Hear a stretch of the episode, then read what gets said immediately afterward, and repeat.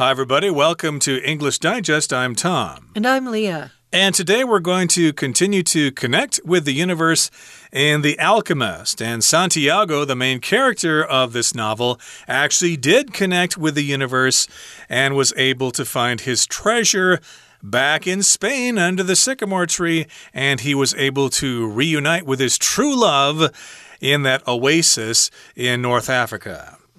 That's right. And today we're going to go a little bit into the themes in the novel. So we're going to discuss a lot of the different main topics that are coming up in the book as we are looking through today's lesson. Uh, indeed. So, indeed, let's talk about some of those themes and ideas and about the author himself, if I can pronounce it in Portuguese. Paulo Coelho. Uh, yes, this author is from Brazil. They speak Portuguese there. So I imagine the first edition of this book was in Portuguese, and the one we're talking about is the translation. But in any case, let's get to it. Let's read through the contents, the entire contents of today's lesson, and we'll be right back to discuss it.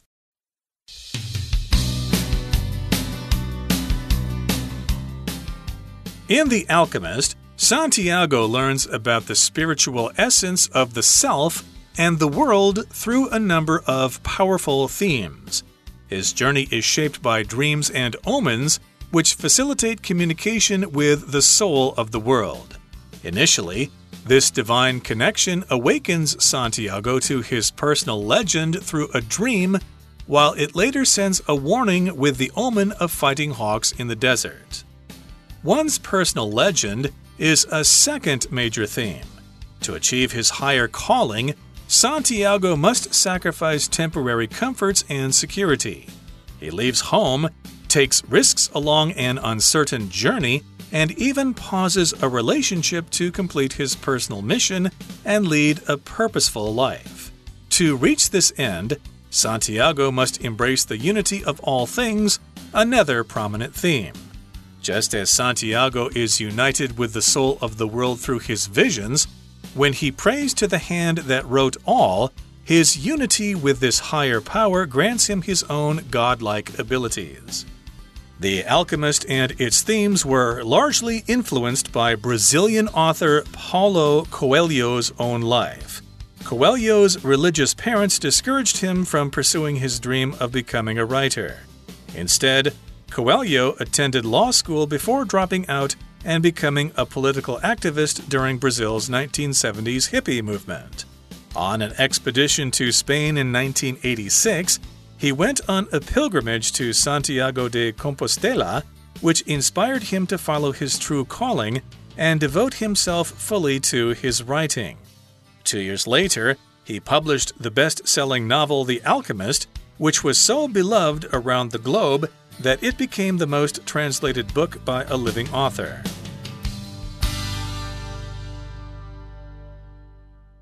All right, everybody. So, welcome back. Now, we're going to look at today's lesson and we're going to continue on with The Alchemist as we are connecting with the universe in The Alchemist. I don't know about you, but when I see this uh, lead in title, I don't know. I think we're getting definitely into some really spiritual topics, as I mentioned yesterday. If you're connecting with the universe, I think about how, you know, you're looking for the power of the universe to help you and guide you and maybe give you energy to perform miracles, as we know Santiago did before before. Um, and well, in this book, that's something that seems to be very strongly present that whole spiritual belief and, you know, the connection with the universe. So in The Alchemist, our first uh, sentence says, In The Alchemist, Santiago learns about the spiritual essence of the self and the world through a number of powerful themes. So, we're going to talk about these themes today. And Santiago is learning about the spiritual essence. So, spiritual is different that it's about your spirit, it's different from your physical, right? You talk about your, your body and what your body does. But when you talk about your spirit and what your spirit feels, you're talking about, well, kind of that thing that we hope stays around after we pass away. It's your you know, your soul. And the essence that we're talking about is also, in a way, your soul. It's that thing about you that is very, very unique. That's why we get the word essential, right? It's something that is absolutely necessary. The essence is like, is almost like if you would make yourself an aromatherapy oil, you go out and you pick a whole bunch of lavender flowers and you'd squeeze and squeeze and squeeze and get these little bitty, bitty drops of lavender oil. And that would be the essence of the lavender itself.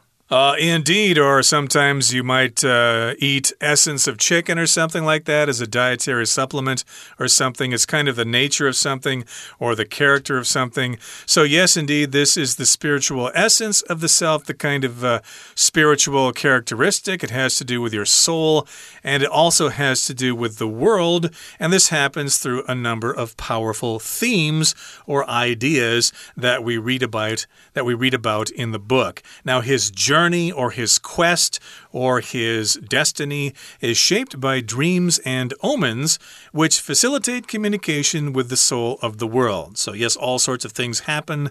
Uh, he has this dream about treasure being buried under the pyramids. He sees those two hawks fighting, and I think there are some other things that happen. So, of course, his journey is shaped by those dreams and omens. They kind of influence his dream and uh, they influence influence what he does. And again, they facilitate communication with the soul of the world. And here to facilitate just means to make something happen, or at least to make it easier for something to happen. And it might might come from the word facile, which is a French word that means easy. Something is simple. So if you facilitate something, you make it easier, you make it simple. So he's it's being it's easier for him to communicate with the soul of the world. We have all these capitalized, uh, very mysterious, very spiritual sounding things. So we know this book has a lot of, you know, spiritual depth to it. And we also know that initially, this divine connection awakens Santiago to his personal legend through a dream, while it later sends a warning with the omen of fighting hawks in the desert. Initially means from the beginning, the first thing that we get, the initial impression that we have of something is the first impression. So, initially, in the beginning, or at first, this divine connection. So, divine here is talking about of God or of something very, very holy. Um, so, this connection to a God or this connection to something very holy or very spiritual um, connects Santiago to his personal legend. And I just wanted to mention legend here. Legend here is something quite unique, although this has become very popular to talk about your personal legend. I believe Oprah even has it on her show, talking about your personal legend and whether you're getting the things done in life that you want to. Your personal goal, I would say, is probably uh, the same thing. But the word legend, normally not capitalized uh, so much, is something that we see on maps. And the legend of a map is what we also call the key of a map. It's where it tells us like how long a line is. So from point A to point B, if you want to know how long that is, you can look at the legend. You'll also know signs on a map. You'll find in the legend the signs on a map for rivers or mountains and things like that. Uh, indeed. So, this is the second major theme of this novel one's personal legend.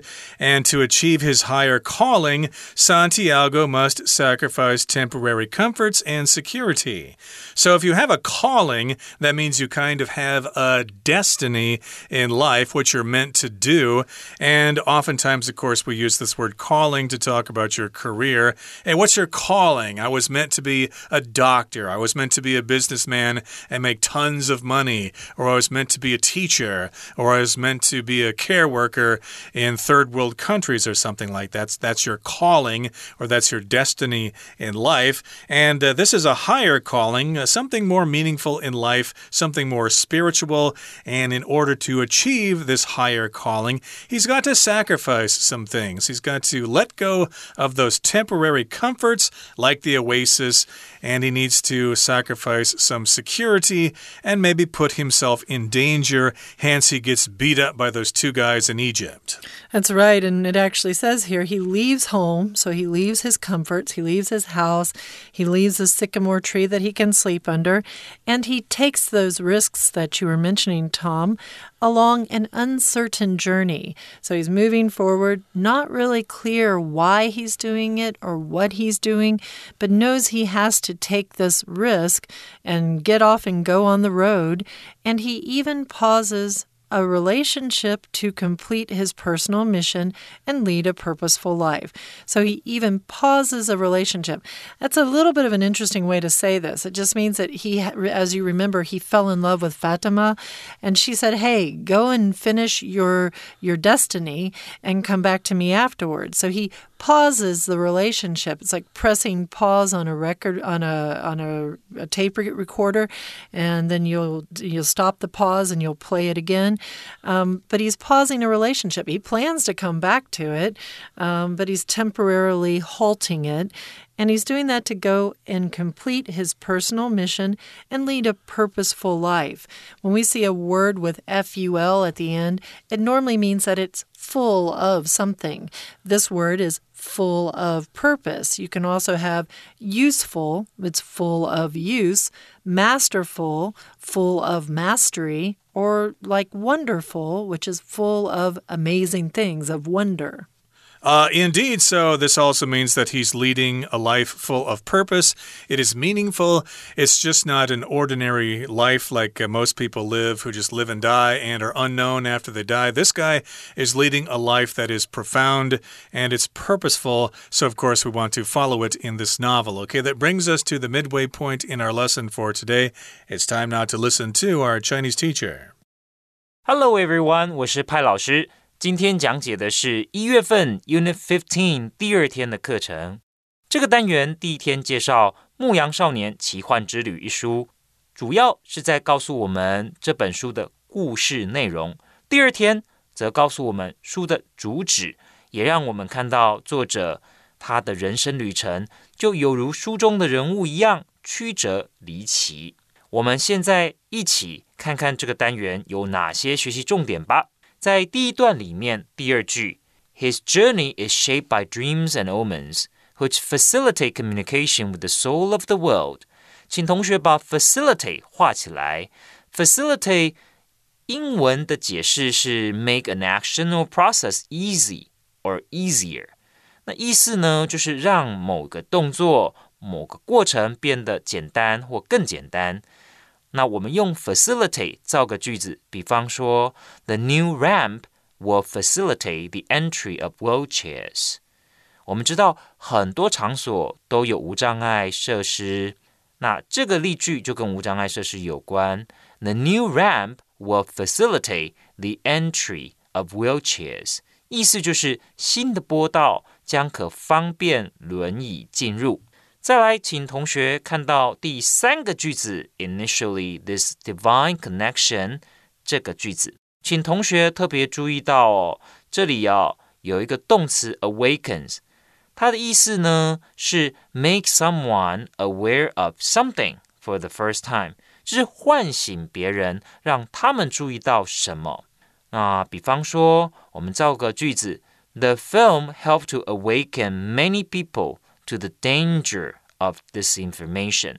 有一部电影让大家呢都醒过来、清醒了，意识到假消息是非常危险的。再来，请看到第二段的第二句：To achieve his higher calling, Santiago must sacrifice temporary comforts and security。这个 calling 的意思是使命，那也可以当做职业的意思。 再来，请看到第三个句子，He leaves home，意思到 and lead a purposeful life。那由于一样是在这个 to complete his personal mission 之后，所以啊，在不定词之后，我们用原形才会用 lead，lead a purposeful life。那另外，同学要注意的就是文法的部词语搭配的部分，lead a purposeful life。 过着有意义的人生，过着什么样的人生？动词用 lead。We're going to take a short break now, but please stay tuned. We'll be right back.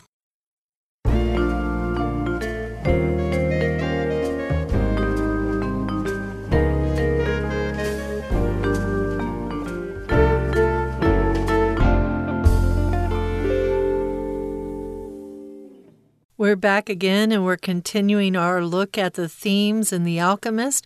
And we find out that to reach this end, this end of completing his personal mission and leading a purposeful life, to reach this end, this result, Santiago must embrace the unity of all things another prominent theme. So Santiago needs to embrace. It's like to hug, right? If you embrace somebody, you hug them. But here, embrace means to uh, open up your heart and accept something. What does he have to open up his heart and accept? Well, the unity of all things. Again, remember, we're connecting with the universe. So we're finding how we are connected to the universe. We're finding how the universe affects us. And here he is embracing that awareness of his connection to all things in the universe, the unity of all things, how all things are one. And that is another prominent thing. How theme, how all things are one is another prominent theme. Prominent means, you know, one that really sticks out. So you can have prominent features. You might have a very strong nose and a strong chin, then they might say, "Oh, he has a very prominent chin," which means you have a chin that kind of sticks out. Yep, it sticks out. So, of course, it's a theme that we should pay attention to. It's quite obvious. And just as Santiago is united with the soul of the world through his visions, when he prays to the hand that wrote all, his unity with this higher power grants him his own godlike abilities. So, just as, or just because Santiago is united with the soul of the world in the same way, his visions, when he prays to the hand that wrote all, his unity with his higher power grants him his own godlike abilities. So, because he has done this, because he has prayed to the hand that wrote all, and because he is also united with the soul of the world, therefore, he has this special power in which he can perform miracles. He has his own godlike abilities. So, remember, everybody, if you want to have special magic powers and you want to control other people and rule the world, all you've got to do is connect with the soul of the world and with the hand that wrote all, and then you are king of the universe. Ah, you've got plans, I see, Tom. It's that simple. Yeah. so, well, why is this a theme, or why are all these themes coming out in The Alchemist? Well, The Alchemist and its themes were largely influenced by Brazilian author Coelho. Paul Coelho's own life. So they, they come from him. Something in his life made him kind of dream up these ideas. And if you are a writer and you have the ability to write a story, who wouldn't want to write a story where you can have these amazing powers like turning into wind and disappearing and showing up, you know, 90, 90 miles away at the Egyptian pyramids? I think if I would be a writer, I would definitely add some fun stuff like that. Certainly. So, of course, uh, he experienced things like that in his life here. He was influenced, or at least the themes were influenced by his own life. So, let's talk about the author here, Paulo Coelho. He was born in 1947, just after World War II, and his religious parents discouraged him from pursuing his dream of becoming a writer. You want to be a writer? Well, lots of people want to be writers, but only a handful of people actually can be successful. It's not a very good choice for a career. Maybe you should choose a career as a lawyer or something like that. Lawyers can make tons of money and they can drive expensive cars and things like that. So, again, they were religious and they discouraged him from wanting to be a writer. So, you can encourage somebody to do something and you can discourage somebody from doing something. So, yes, your parents, of course, might encourage you to become successful in your career, but uh, they'll discourage you from, say, becoming an artist or something like that, or uh, a musician, because, again, only a few people can be successful with that. And you can also become discouraged as well. You can become discouraged when your parents tell you, oh, you'll never succeed at doing something like that. Then you become discouraged. You become a little bit depressed, and you just don't really believe in yourself anymore that you will be successful at at whatever it is that you want to do. But you mentioned law school or becoming a lawyer, and instead, Coelho attended law school before dropping out and becoming a political activist during Brazil's 1970s hippie movement. So he did try to move away from being a writer. He he said, "Well, mom and dad, they don't really like this. I'm not going to do it. So I'm going to attend law school." So he attended law school. He went to, he signed up and he went to classes. But then he dropped out, so he quit law school. You can attend and you can drop out. If you're a dropout, that's the noun of that. That means you're a person who has quit something. So you can drop out of high school and you're a high school dropout. You can drop out of university and you're a university dropout and he dropped out to become a political activist. So, somebody who's like, look, this government is not working for us the way the government's supposed to be working for us, and I'm going to protest this. So, that's what a political activist is probably going to do. He's going to do a lot of activities where he is protesting against the government. And that was during Brazil's 1970s hippie movement. So, yeah, so if you're a hippie, you're likely going to be against war and things like that. You're going to probably uh, hang out with other hippies and you're going to do a lot of drugs and listen to psychedelia and things like that. So, he was involved with this. And then he was on an exhibition, excuse me, he was on an expedition to Spain in 1986. That's interesting. Exposition and expedition. They're similar words. An expedition is a trip somewhere, but exposition is like some kind of show of products. So you have lots of expositions here in Taiwan, but uh, this was an expedition. It was a journey to Spain in the year 1986. And then he went on a pilgrimage to Santiago de Compostela, which inspired him to follow his true calling and devote himself fully to his writing. So, this is a place in Spain called Santiago de Compostela. That's probably where he got the name from. I believe that's on that pilgrimage trail in Spain, which I think is called Camino de uh, Santiago, actually. So, he went there and he probably ran into other pilgrims on that uh, trail. So, it inspired him to follow follow his true calling. I was meant to be a writer, and he devoted himself fully to his writing. He became a writer full time. That's right. And it looks like he also came up with the name of his main character during this pilgrimage because it's Santiago de Compostela. So he probably used that Santiago to create the name of his main character two years later, so after he's devoted himself, he really did devote himself. If in two years he managed to produce a book, two years later he published the best selling novel, The Alchemist, which was so beloved around the globe that it became the most translated book by a living author.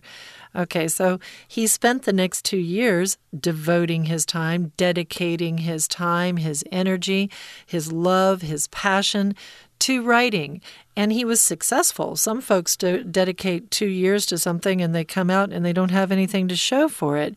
But he did. He had a best selling novel. So this novel did very, very well. Everybody bought it. He was very lucky. And that was The Alchemist.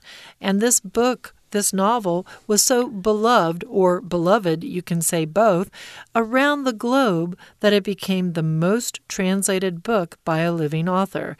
That's a pretty fascinating title to have because you think of all the books uh, that are out there written in a local language and they've been translated into other languages.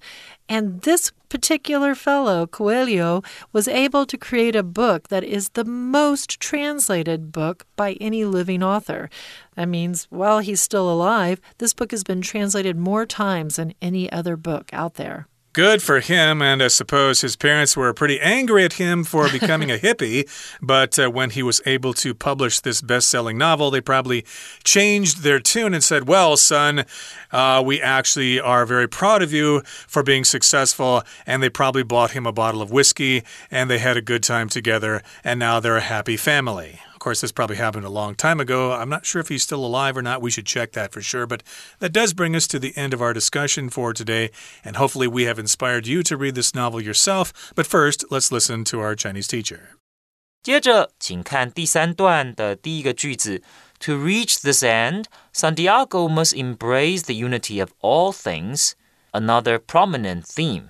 那这里有很多的主旨， 其中有一个主旨呢，就是为了要达成这个目标，to reach this end，就为了达成这个目标，Santiago 呢必须要接受什么什么。好，再来，请看到第二个句子。